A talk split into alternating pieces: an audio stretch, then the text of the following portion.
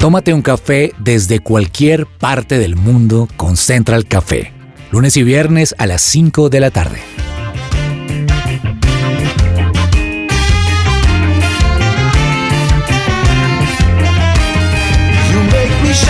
Holy Spirit,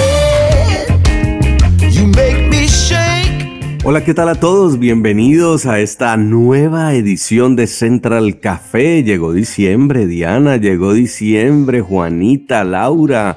Ya esto es, mejor dicho, es un ambiente navideño el que se siente. Bueno, desde noviembre hay gente que no deja vivir a noviembre, ¿no? Pero ya, ya estamos en diciembre y estamos celebrando esta hermosa tradición de la Navidad. ¿Cómo está Bogotá? Juanita, ¿ya está iluminada o no?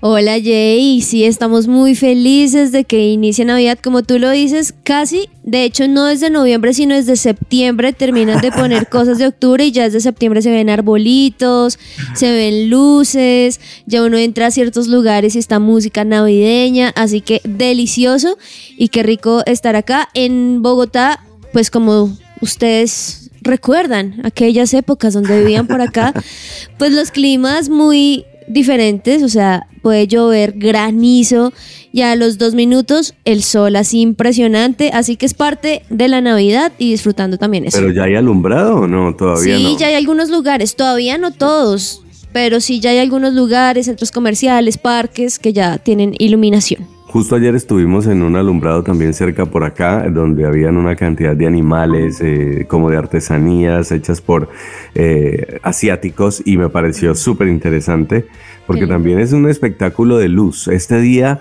y este, este mes de Navidad es luz. Diana, ¿cómo recibe la Navidad? Yo debo decir que yo soy fanática de la Navidad. Yo de verdad pongo la Navidad el primero de noviembre, a mí me prenden las luces, todo, y sé que hay una batalla entre la gente que dice deje de vivir noviembre, diciembre es otro, otra época, pero, pero es que ya está comprobado, poner las luces y la Navidad temprano le alegra a uno la, la, vida, le, le, arregla el ánimo, entonces, ¿por qué demorarse? Además, montar la Navidad tiene un trabajo y montarla en un diciembre para bajarla al 31 o el primero, un mes, no, no, no, es mejor dejarla ahí un buen tiempo para que se vea el trabajo. Y Laura Orjuela, ¿cómo recibe usted la Navidad, el mes de diciembre? Bueno, ahora que estaba escuchando a Diana, me di cuenta que sí soy muy navideña y me encanta la Navidad, pero a mí esa elaboración de abrir las ramitas del árbol y saque todo el tierrero y el polvo que se acumuló durante un año, sí es un poco tedioso. Quiero decir que ahora que estoy recién casada no me gusta armar el arbolito más ostentoso. Mi arbolito es de este tamaño, es muy pequeño. Realmente no sabría cómo describirlo. la higuera, la higuera. Muy chiquito, realmente muy chiquito. Y pues bueno, lo, lo, estamos manejando así porque pues mientras llegan los niños y pues la idea es que ellos también tengan un buen significado de la Navidad. Eh, ¿Cómo que mientras llegan los niños? Pues mientras Laura Orjuela, ya hablando de niños, muy bien. Sí, por ahí he hablado de niños, de maternidad en programas anteriores también. Me alegra que no digan de niños, sino de niños. O sea. Eso, es sí, en plural. Eso vas con toda, multiplicados. Por ahí siete. Mentiras. Uh.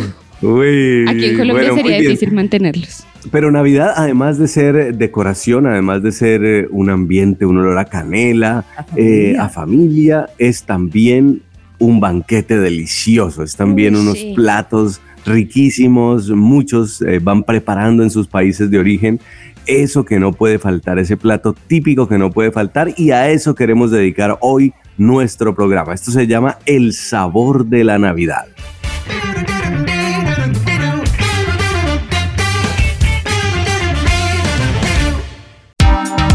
¿Qué hay para hoy?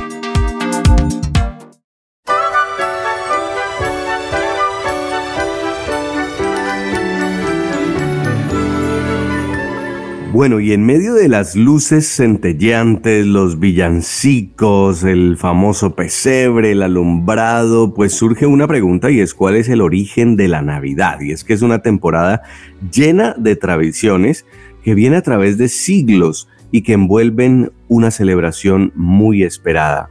Para los que no saben, el comienzo de la Navidad se remonta a hace más de 2000 años a un pequeño pueblo llamado Belén, donde nació un niño que cambiaría el curso de la historia.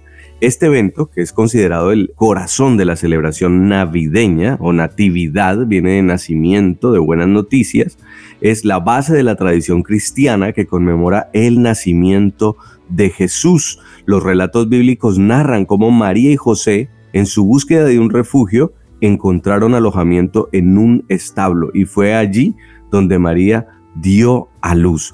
Justamente antes de la cristianización de esta festividad, alrededor del 25 de diciembre, la gente celebraba una época que se llamaba Saturnalia. Esto es una antigua celebración romana en honor al dios Saturno. Duraba varios días y justamente por esta época marcaba el solsticio de invierno y se caracterizaba porque la gente intercambiaba regalos, banquetes suntuosos y la liberación temporal de las clases sociales, donde los esclavos eran tratados como iguales, pues a medida que el cristianismo se fue expandiendo en el imperio romano, la iglesia quiso integrar las tradiciones locales para facilitar que la población se convirtiera a Jesús. Entonces ahí empiezan a combinar la tradición del 25 de diciembre para celebrar el nacimiento de Jesús con todas estas festividades de la Saturnalia, el banquete, el compartir regalos y se convierte una festividad con un nuevo significado espiritual. Por eso hoy en Navidad tenemos pesebre, pero también tenemos comida, tenemos muy buena comida. ¿Qué comida no puede faltarle a usted en Navidad? Yo estaba leyendo en estos días un post que decía, mi fruta favorita es el buñuelo. eso estaba bueno, eso estaba bueno. A mí me encanta. Yo debo admitir, la natilla me mata. Yo sé que esto es de amores y odios. A mí la natilla me fascina. Y desde que estamos viviendo en Estados Unidos nos hace mucha falta, pero cuando viene mi mamá, la traemos a ella. Ella, la mitad de la maleta viene con cajas de buñuelos, de natilla, porque que no se consigue tan fácil. Y de verdad, yo debo decir que la primera Navidad, cuando nació Emilia, todos los días me mandaba un plato de natilla. Me acabé cuatro natillas como después del nacimiento de mi hija. ¿Del sabor típico? ¿Del clásico? Sí, sí, sí, sí. sí, Me fui, fui feliz. Y aquí en Estados Unidos nos gusta mucho hacer las casitas de galletas de jengibre. Nos encanta. Eso es mucho dulce, pero lo hacemos. Es un buen plan, es un buen plan también porque ese, ese en particular, aunque es muy gringo, es, es, verdad, también a mí me parece que es chévere porque como que reúne a los niños en particular, de armar la casita, de ponerle aquí una cosa, de ponerle allí la otra, del saborcito y luego volverlas nada, destruir la casa. eso es rico. Tenemos una misión ahora y es explicarle a Emilia la tradición colombiana de las novenas. A mí esa ah. me parece una cosa espectacular porque uno no se veía con los primos todo el tiempo, pero en las novenas era sagrado que toda la familia estaba allí, los vecinos, la tía, la prima, la amiga de la amiga de la amiga, o sea, uno se veía con la señora que lo cuidó a uno los primeros días de nacimiento. el tío que uno nunca se ve, solamente en Navidad uno lo ve. Exactamente. Y le hemos mostrado en la biblioteca de donde vivimos, la pública, hay un libro en español y en inglés del burrito sabanero. Entonces Emilia se lee el libro y yo le pongo la canción y le encanta, se lo canta. Y acá con una amiga eh, vamos a hacer una novena para que Emilia vea cómo Sepa cómo es. con maraja, con todo. Sí. Qué chévere. Y es que Diana, la clave para preparar un buen menú también está en generar la combinación de platos. Algo que me generaba mucha curiosidad es que tú hablabas de lo, importante que es la natilla para ti y después del nacimiento de tu hija en pleno embarazo, los antojos. Y pues qué más que una natilla de arequipe. Y esto es muy importante porque en estas fechas y en estas festividades también se habla de que han lanzado menús que es una guía elaborada con recetas saludables y fáciles de preparar. O sea, hay que dejar un poco el arequipe porque nos puede dar diabetes estacional. Ah, es que he leído mucho de maternidad realmente. Pero se pueden adaptar a necesidades dietéticas y a los comensales que son aptos para todos los bolsillos y así poder ayudar a las personas. Este libro es un libro de María Inés donde se se elabora la, estructura de diferentes capítulos clasificados en función de motivo por el que se cocinan menús diarias y desde cuando tenemos invitados en casa y para fechas señaladas como la Navidad y el perfil de los comensales según menús infantiles, para adolescentes que no comen de todo y para adultos mayores. Pues vamos hoy a darles secretos para que no fallen en su menú navideño, para que la logren, para que como muchos piensan, ese buñuelo esté perfecto, no tenga un quemón, para que esa natilla quede perfecta, no se encuentre por ahí un pedazo de, de ¿qué, qué se puede De encontrar? Una natilla. completa. Una De cédula en medio de la natilla. No, sí, Una es cédula. la uña. Hoy tenemos una conversación muy especial y por eso nos vamos a tomar un expreso con un chef que nos va a contar más sobre culinaria y gastronomía navideña.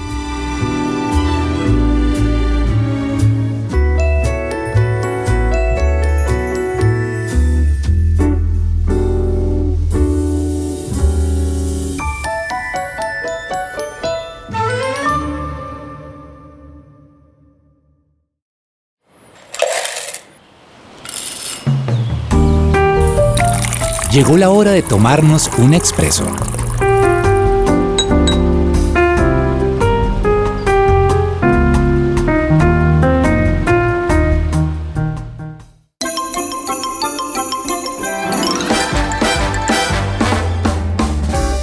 Y nos tomamos un expreso hoy con el chef Ivo García. Ivo es profesional en culinaria y gastronomía, es especialista en alta cocina con formación en currículo y pedagogía, conocimientos en técnicas en cocina moderna, étnica, francesa, española y cocina colombiana. Hágame el favor. En el ámbito académico, él ha desarrollado e implementado programas en el área de gastronomía y actualmente es el director del programa profesional en gastronomía y alta cocina en la Universidad Autónoma de Bucaramanga. Ivo, qué gusto tenerlo en Central Café, bienvenido. Gracias por la invitación, ¿cómo han estado? Muy bien, cuénteme primero a qué le sabe a usted la Navidad. Bueno, a mí la Navidad me sabe a natilla y a buñuelos. Para mí el sinónimo de Navidad es natilla y buñuelos, porque en mi casa siempre que llegaba la Navidad y sobre todo cuando llegaban las novenas, llegaban las novenas, mi abuela siempre hacía natilla y tenía buñuelos. Entonces para nosotros eso era llegar a la Navidad y siempre lo esperábamos por eso. A mí me gusta que Colombia es un país muy grande y cada región le aporta a el menú navideño. Entonces, por ahí estaba leyendo que, por ejemplo, la gente del Valle, como yo, yo no sabía que le aportábamos nada más y nada menos que Las empanadas, por ejemplo. Ay, ¿cómo se llama esa, ese menú que es el plátano? desamargado o el dulce de limón, por ejemplo, Sí. que está dentro del menú navideño. ¿Qué otras regiones le aportan esos platicos tradicionales típicos de la Navidad a la Navidad colombiana que son de Medellín o que son de, de la costa? Bueno, acá lo que va a pasar y no y tenemos que tener claro es que como somos un país tan grande y con tantas regiones y tan, tantas costumbres diferentes, cada uno tiene su particularidad. Pero hay elementos muy comunes dentro de, dentro de las técnicas que tenemos que en todos van apareciendo, solo que cambian en cómo se hace. Les voy a poner un ejemplo. En la Navidad se comen tamales, pero se comen tamales en todo lado. Entonces, la diferencia cuál es? Que en la costa se hacen los pasteles, en, en Santander se hace el tamal santanderiano, que es el cuadrado, acá al interior se hace el tamal eh, tolimense o estos tipos de tamales que son los que son envueltos redondos, eh, hacia el llano son las hallacas y empiezan a modificarse según es el lugar donde estén, pero es común en todos los tamales. Empiezan a aparecer también los los amasijos, los panes de queso, por ejemplo. Entonces, en el Valle del Cauca, eh, el pan de bono, pues porque pensemos que la. Navidad son, es un momento de compartir y de compartir en familia. Entonces, eso lo que, lo que nos, a lo que nos invita es que todo lo que podamos llevar para compartir va a estar presente en la mesa de Navidad. Entonces, por eso aparece el, el pan de bono. En otros lugares aparecen, aparece el pan de yuca, las almojábanas, y, ese- y, estos, y estos productos de nuestra gastronomía que son muy tradicionales y que pues van a estar siempre ahí. En temas de dulces, el desamargado y el, los cascos de, de- de guayaba también, eh, en almíbar, el dulce de papayuela, el dulce de mora en el interior es infaltable, eh, hacia la costa, pues nos vamos más hacia las cocadas, este tipo de, de productos a partir del coco, pues que son característicos de la región. Y voy ¿Y hay algún plato importado? ¿Hemos importado alguno? Usted que es famoso con la gastronomía francesa, ¿hemos importado alguno? ¿O Sí, hemos exportado alguno? Hemos importado muchos, nosotros tendemos a, a importar muchas cosas y hasta ahora estamos exportando gastronómicamente muchas. Hemos importado, por ejemplo, el pavo. El pavo es un- una preparación que se ha, se ha sumado a la mesa de los colombianos en la Navidad, pero no era tradicional nuestro. El pernil de cerdo también es importado, si bien lo, lo- lo tenemos en nuestra, en nuestra cabeza como, la, como algo tradicional y en las costumbres, pues no era algo que fuera tan presente. Hemos importado la, la comida italiana y ya nos, nos volvimos muy, mucho más internacionales en esos productos y se convirtió en algo más de qué nos gusta y qué es lo que queremos y eso es lo que preparamos. Pero si nos remontamos a, la, a, a lo tradicional, a lo que se hacía en las casas, cuando nosotros, pues eh, eh, hace mucho tiempo nuestros abuelos, pues los tamales, eh, el ajiaco, la lechona, eh, aún hasta los zancochos, eran muy tradicionales de servirlos en las mesas. Y ahí lo que nosotros nos, nos, ha pasado es que empezamos a creer pues que lo nuestro no valía tanto, entonces era mejor poner cosas internacionales. Hoy en día todo esto ha ido cambiando y entre más autóctono, más nuestro, más nos recuerda a nuestras raíces, mejor va a ser para estar en la mesa. Y hoy es que si bien es cierto, hablando de pues los platos típicos de cada región en Colombia, de 32, 33 departamentos que tenemos, existe la manera de que en Navidad podamos llegar a comer saludable de alguna manera o solamente natilla, buñuelo, los tamales que nos mencionabas y todo esto más allá de la rutina o de pronto hacer un, un tamal, pues no sé si eso sea posible, hacer un tamal que sea un poco más bajo en carbohidrato o que pueda llegar a alimentarnos un poco mejor. Pues lo que yo creo ahí es que el tema de, la, de, de esta, de esta comida no es que sea eh, saludable o no, sino depende más de, de ti y de cómo la, cómo la consumas. Si bien el tamal se hace con, con, con harina o con almidón de maíz y lleva grasa de cerdo y proteína, pues obviamente el contenido calórico es alto, pero si tú te comes un tamal, no va a pasar nada. Pero si te sientas a comerte tres tamales, los cuatro buñuelos, la natilla y demás, pues ahí ya fallaste. Que si puedes hacer algo mucho más saludable, claro, porque finalmente la mesa de Navidad a lo que nos llama es a que podamos compartir. O sea, finalmente creo que el espíritu de la Navidad es ese y es compartir en familia y alrededor de la, de, de la mesa puedes poner cualquier cosa. Yo soy de los que creo que cocinar es un acto de amor. Entonces, cuando tú cocinas y cocinas para los tuyos, les quieres dar lo mejor. Y ahí entras a poner lo que tú quieras y como lo quieras poner. Y puedes mezclarlo con tradición y cosas un poquito menos tradicionales, un poquito más saludables. Entonces, puedes jugar a hacer ya no pan de yucas, sino haces eh, waffles de avena y le pones eh, el, el, el, pernil de cerdo, pues no tiene ningún problema con el tema saludable, una buena ensalada, un buen aderezo, y eso hace que las cosas pues vayan tornando diferente. ¿Yo qué pondría en la mesa? Una proteína bien, bien rica, que sea para compartir, que uno la pueda cortar. Y ahí podría ser un capón o un, un, muchacho relleno, podría ir un pernil de cerdo, podría ir eh, el pavo, podría ir un pollo relleno, que se pueda cortar y compartir en la mesa con una salsa eh, que, no, que no fuera dulce, aunque nosotros tenemos la, tra la tradición y la tendencia a ponerle salsas dulces por nuestro perfil gustativo. A nosotros nos gustan esos dulces, esos sabores dulces salados. Y le, y pues le pondría algo más, más de sal. Una buena ensalada con, con, diferentes elementos, un puré de papa o una, una ensalada de papa o un arroz eh, salvaje o un arroz integral, podrías hacerlo con almendras o un arroz de almendras y empiezas a jugar con esto. Entonces, al final, lo que importa es que tengas una mesa pues abundante, en, no tanto en muchas cosas, sino abundante en corazón, que se vea reflejado en los, en, en los platos que, que sirves. Bueno, Ivo, denos unos tips fáciles para hacer algún plato en casa eh, que sean chéveres, baratos y, rápidos en Navidad. ¿Cuáles podemos aprender? Yo creo que lo más fácil es aprovechar, aprender a aprovechar lo que tengo en la cocina. Y si yo tengo un horno o una air fryer y somos, y somos poquitos con el caso del air fryer, siempre irme a, a hacer algo en el horno, porque el horno me permite a mí eh, hacer adobar la, la carne y llevarla a que se cocine y va a tomar un tiempo prudente. O sea, me va a permitir estar pendiente de él e ir haciendo otras cosas. Hacer un arroz muy rico, un, un pues les decía ahorita, un puré de papa. Para hacer un puré de papa chévere, eh, cocinar la papa con cáscara, eh, después pelarla, hacer la puré y ponerle un poco de mantequilla, un poquito de crema. Yo les digo a, a los estudiantes en clase, hay que darle amor. A ese, a ese, puré que darle amor y ese es ponerle un poquito de mantequilla, la, la, crema de leche, empezar a moverlo hasta que tome una textura muy sedosa. Ahí la clave está en ir poniendo líquido hasta que me, me vaya dando esa textura muy sedosa que lo da es el, el, el, el irlo moviendo e irlo mezclando. ¿Qué otra cosa? Hay, digamos, hay algo típico también muy navideño y son los buñuelos.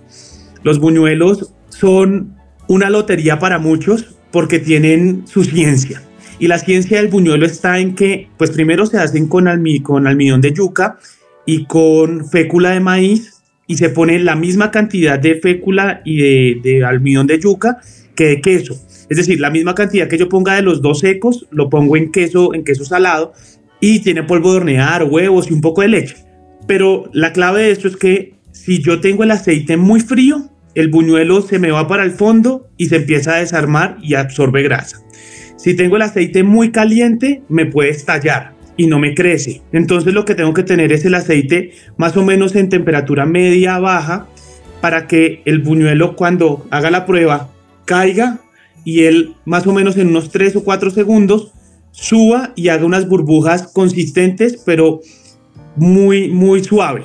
Si empieza a borbotear mucho, ya perdimos el buñuelo. Entonces, y ahí es donde vemos el buñuelo, es, el buñuelo estrella, el Ay, buñuelo sí, palito, no. todos los derivados. No, y, y- y eso que dice, y eso que dice el, el chef, perdón, el chef Ivo es es demasiado importante porque también Navidad que se respete, buñuelo que se respete es que monón que se Seguro. respete, que uno no sabe cómo. eso del quemón, usted que es eh, bien bogotana ahora, ¿Qué es Juanita. quemonón? Es que sobrevivir al quemón. ¿qué es ese momento donde uno tiene el aceite caliente y uno está feliz y uno dice es el momento perfecto para meter o la papa o en este caso el buñuelo y de repente ese cambio Tantito. entre frío y que tiene algo de agua con el aceite sale ese aceite más caliente que mejor dicho y ahí es donde la mano todo alrededor queda lleno de aceite porque O uno sea no sabe eso. Chef Ivo, la clave del buñuelo está en comprarlo en una buena panadería para ahorrarse los dos litros de aceite quemado, la quemadura de Navidad y el buñuelo dañado. claro, o tener un amigo chef que le ayude a hacerlo. Exacto, Ah, bueno.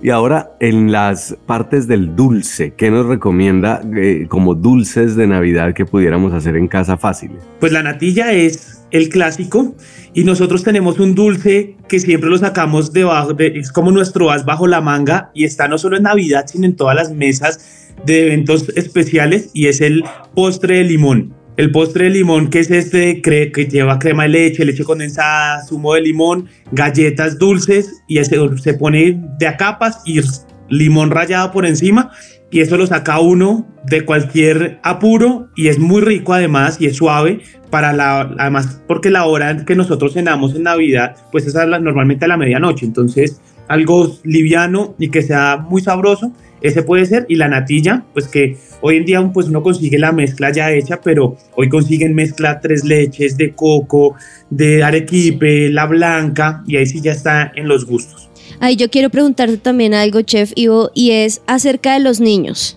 Porque uno es feliz y ya uno empieza a comer de todo, pero a mí me pasa algo y es que con mis sobrinas, ellas son todas como, ah, bueno, rico, la papa. Y me tocó hacer algo el año pasado y fue, bueno, yo quiero que ellas estén felices porque casi nunca terminan comiendo lo que uno come. Y me fui a un McDonald's y les compré su cajita feliz y para ellas fue como su mejor Navidad por ese, por ese tema.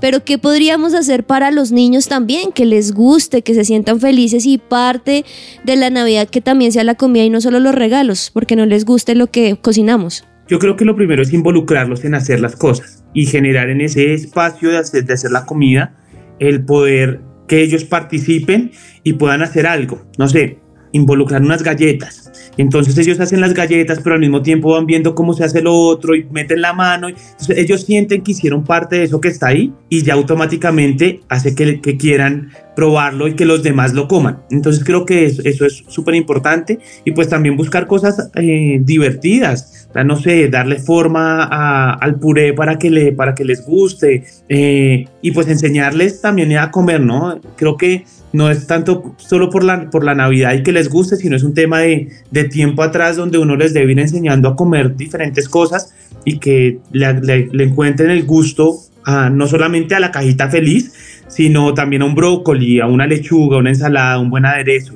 Eh, y ahí está creo que la clave. Chef Ivo, ¿y qué sugerencias hay para, para presentar de una manera atractiva estos platos navideños? Porque si bien es cierto, ahorita nos mencionaba sobre el buñuelo que si está burbujeante en el aceite puede quedar recauchudo o de una textura un poco desagradable para el comensal. ¿Cómo sería en este caso que quede de manera atractiva, no enfocándome en buñuelos, sino en platos generales? Yo creo que lo primero es eh, que lo que les decía ahorita es entender que es un espacio para compartir. Entonces, para mí, en la Navidad, lo más importante es poder servir una mesa que tenga muchos elementos, que tenga, que la podamos decorar, que se vea bonita. Entonces, poner flores, poner velas, poner eh, los individuales y que los platos no sean platos individuales, sino que puedan ir de pronto al centro de la mesa, donde podamos servirnos y no porque esto te quita dos cosas. Si tú tienes plato servido por persona y tienes muchos invitados, son una familia grande, pues la, la persona que está haciendo la comida sirvió, se demoró una hora sirviendo y cuando salió ya todos comieron y no puede compartir. Y creo que a muchas personas les pasa eso con la Navidad y es como, ay no, yo no voy a ponerme a cocinar porque al final termino sirviendo y yo no disfruté la noche. Entonces, en la medida en que uno puede hacer cosas que se puedan tener desde el día anterior hechas, que solo sea calentar, que se sirvan al centro de la mesa y puedo decorar una mesa muy bonita, pues todos disfrutamos, todos aprovechamos el espacio, el tiempo y, y ahí está. El, el, el pernil servido en la mesa ya no necesita mucho, que le pongas una, una ensalada alrededor, una, un- no sé, unas frutas o, o que, o el, el arroz en el centro de la mesa, pues no necesita mucho más que eso, que le puedas poner de pronto un perejil picado para que le dé color. O sea, son cosas muy sencillas que te van a ayudar ahí, pero todo va a estar en- enfocado a cómo logras darle presencia a la mesa, no solamente con la comida, sino con elementos que te ayuden a hacerla visualmente muy bonita y muy atractiva. Y finalmente, lo que usted nos está diciendo, chef, es el sentido de la Navidad. No solamente el banquete, sino también ese amor, ese compartir. Y hace poco celebramos aquí en Estados Unidos la tradición de acción de gracias, que me gusta mucho. Es de esas tradiciones que de verdad valen la pena celebrar y heredar. Y es sentarse alrededor de la mesa, hacer una oración, a decir cada uno, cada miembro de la familia, por qué quisiera agradecer este año, por qué puede dar gracias. Simplemente hacer el ejercicio de ser agradecidos en lugar de hacer lista de peticiones, demos gracias por lo que ya tenemos. Y haz que, que- que por estar cocinando no se nos pierda esa oración, ese momento tan bonito, tan espiritual que finalmente es el significado de la Navidad, que es Jesús en medio de nosotros, Jesús salvando corazones, Jesús dándonos gracia y compartiendo con nosotros, ¿no? Así es, que estoy completamente de acuerdo y creo que por eso, por eso mismo les decía, y es cocinar es un acto de amor. Y es la forma en que nosotros también podemos llevar el mensaje de, Dios y el mensaje de Jesús por medio de, nuestros actos y llevando amor a otros. Entonces creo que alrededor de, las, de los fogones y de la cocina tenemos un entorno y un espacio muy chévere donde podemos llevar ese mensaje. Chef Ivo García, gracias por haber estado con nosotros aquí en Central Café y esperamos que nos mande foto de su mesa navideña. Por supuesto, la compartimos en redes sociales de su presencia radio y cada uno aquí hay que mirar si se le mide hacer el buñuelo, mejor lo compra. No, a ustedes gracias por la invitación y espero poder encontrarme con ustedes en otro momento. Mil gracias, un abrazo. Igualmente, que estén bien. Bueno, Laura, Juanita, ya ustedes saben, mejor dicho, tienen una vara muy alta. Hay que Uy, no. dejar esto bien. Jay, no podemos salir. Es ¿Ah? que es impresionante cómo pasa Navidad y no sé si a ustedes les pasa, pero como que la barriga se abre. De una forma absurda y uno solo quiere pensar en comida, en qué podemos hacer y qué chévere también aprovechar no solamente lo que el chef nos decía de hacerlo con amor y que se sienta, sino también aprovechar eso para ser creativos, para mostrar algo diferente, para, ¿por qué no aprovechar ingredientes diferentes pero que se vea rico, que se vea apetitoso, para poder compartir en familia, que creo que es la mejor época para estar con esos que quizá uno no tiende a estar el resto de año. Yo creo que me quedaría con la reflexión de cocinar es un acto de amor. Creo que muchas cosas giran en torno a la comida. Cuando nos encontramos con unos amigos pareja, cuando nos encontramos con la familia, todo gira en torno a la comida y de hecho casualmente recuerdo que muchas de las actividades que yo hacía con mi papá era comer. Entonces cuando él se enfermó, como que en mi cerebro psicológicamente algo pasó y yo dejé de comer. Obviamente después me reconcilié con la comida, pero simplemente es porque eso nos lleva como a, a como efectos de, de, amor. Entonces yo recuerdo, por ejemplo, si yo me como un ceviche, de una vez me voy a acordar de mi papá, porque era Mm. una de las actividades que más hacía con él. Y la comida eh, evoca recuerdos, Evoca trae recuerdos. recuerdos. Fíjese cómo decía Ivo, a mí lo que me sabe la Navidad es a buñuelos y natilla y si no, no es Navidad. Y que también el plan, ¿no, Jay? También eso, aprovechar para hacerlo en familia. Digamos, ya que Lauris mencionaba eso, para mí no hay nada mejor que hacer, por ejemplo, el pernil o el, pavo y rellenarlo de lo que uno quiera con sus papás, reunirnos todos y bueno, tú traes esto, trae lo otro, o porque no lo hacemos en la casa y tener un tiempo de cocinar, creo que también es una buena excusa para compartir. Cocinar con amor. Muy bien, vamos a la pausa y ya volvemos porque viene la sección de Laura Orjuela que no nos la podemos perder en unos minutos.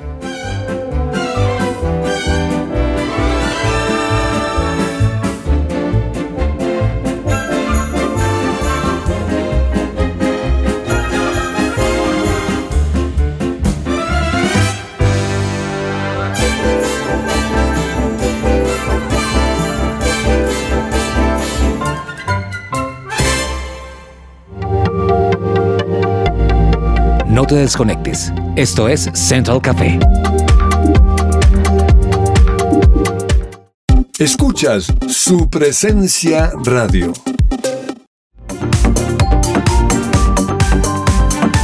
Regresamos a Central Café.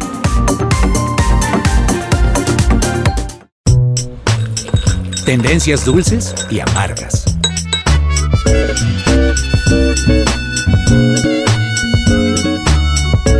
Kangu, llega seguro a casa, llega puntual al aeropuerto o viaja seguro a tu empresa. Ingresa a kangucare.co o escriba al 300 884 0994. 300 884 0994.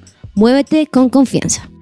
¿Buscas invertir en Estados Unidos? Recibe una asesoría personalizada para encontrar la inversión perfecta para ti en Florida. Visita la página web miamiprg.com o escribe al WhatsApp más 1 954 600 7073 más 1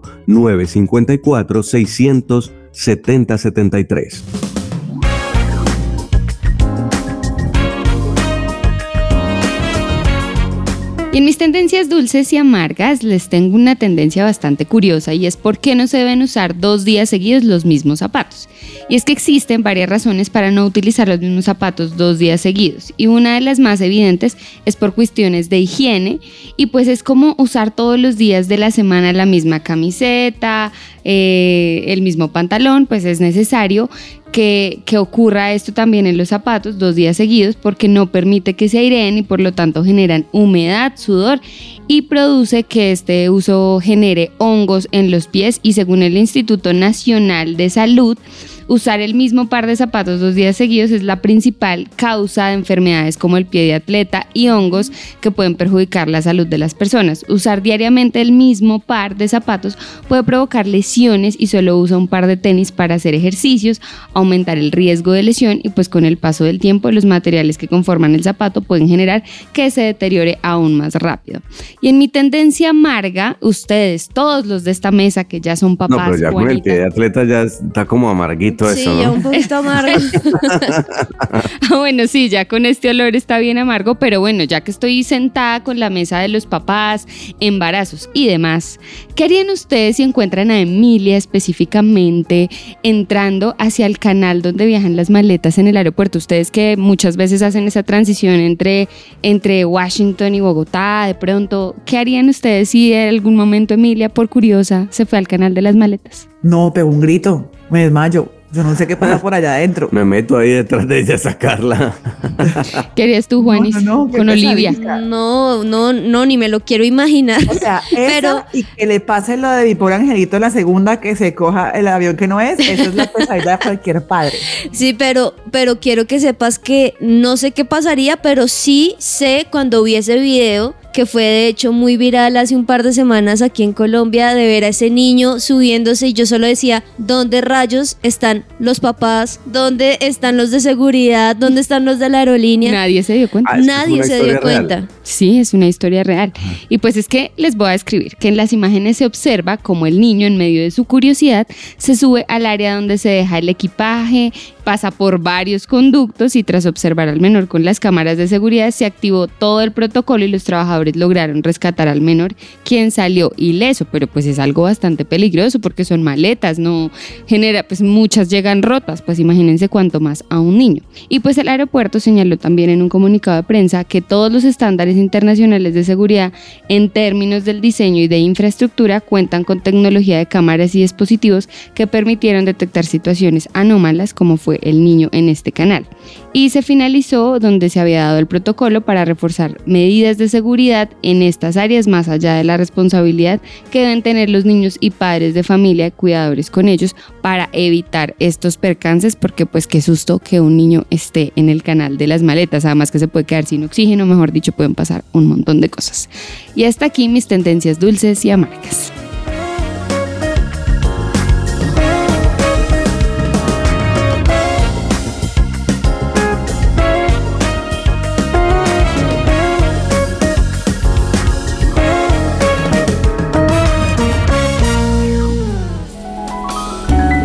Central Café descafeinado. El doctor Carlos Villarreal realiza novedosas terapias de desintoxicación, medicina preventiva, medicina estética. Comunícate ya en Colombia al 310-244-3844, 310-244-3844 y agenda tu cita sin ningún costo. Bet Shalom Gimnasio Campestre abre sus admisiones 2024. Haz parte de este espectacular colegio, en el que se forman con excelencia líderes cristianos equipados para impactar su entorno y su generación. Para más información, comunícate al 315-396-1803.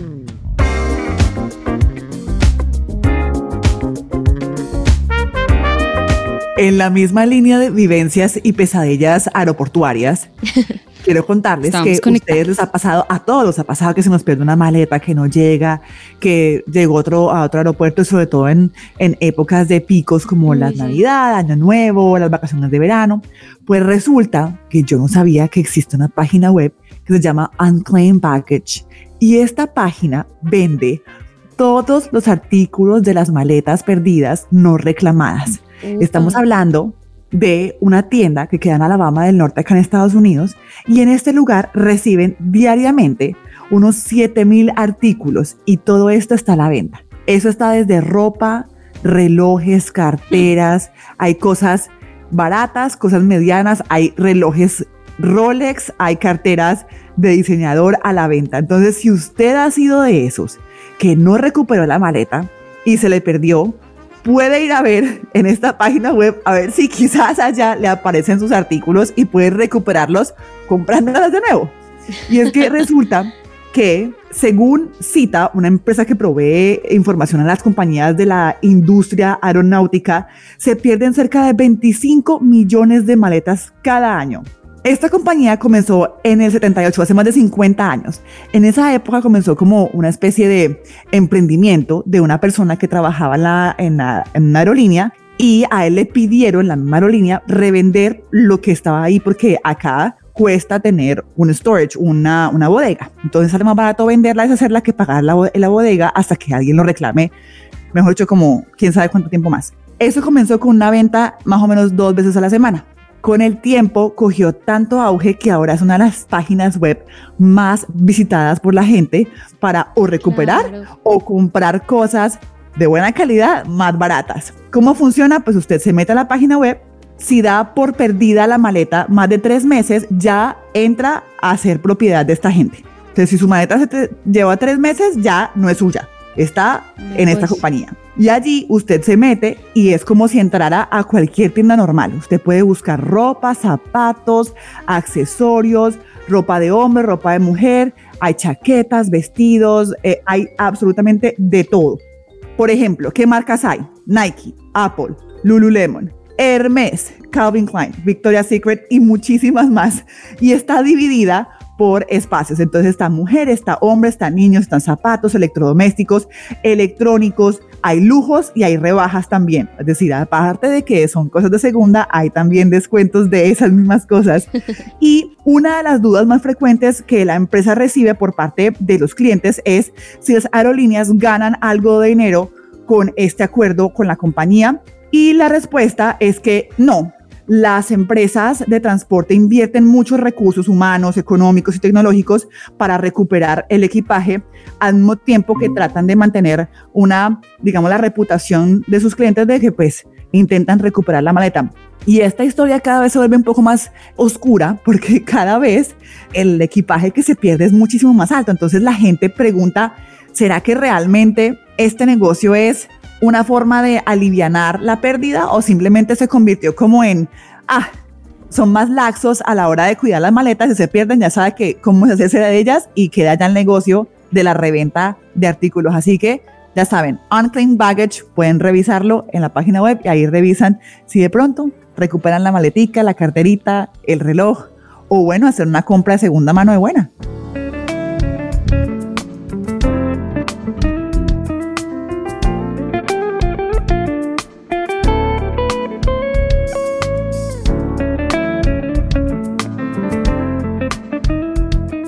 ¿Sabías que si tu pareja era pensionada o estaba cotizando y falleció, es posible que te den su pensión?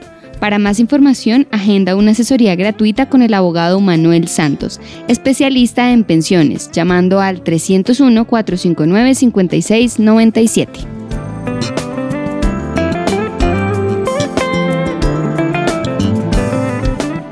Y diciembre es eso, es eh, luces, es comida y también es viajes. Mucha gente viaja y tiene que hacer maletas, así de que estos son los temas de los cuales empieza a hablar por esta época y Central Café le tiene a usted los mejores consejos para que pueda pasar una buena festividad. Pero lo más importante es recordar el propósito de la Navidad y es la venida de Jesús a este mundo.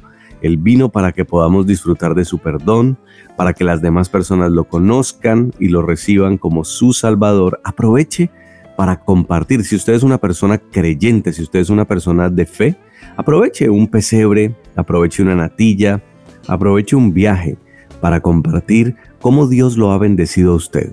Cómo puede compartir el amor de Dios a aquellas personas que aún no lo conocen. Pues si usted quiere que otros disfruten de ese amor inagotable de Dios, aproveche este tiempo y comparta. Y si no conoce, pregunte a alguien que conozca de Dios para que usted también afiance en este diciembre, en esta Navidad, su relación con Dios.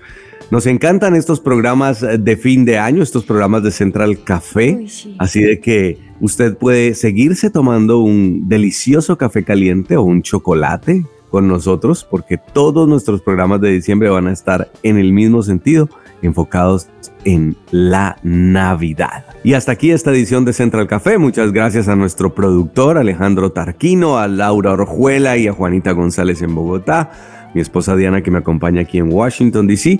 y por supuesto a ustedes, a nuestra audiencia, por su fidelidad y por estar conectados con nosotros. No olvide que nos encuentra en nuestro podcast en SoundCloud o en Spotify. Ahí puede escuchar todos nuestros programas. Hasta la próxima. Chao, chao.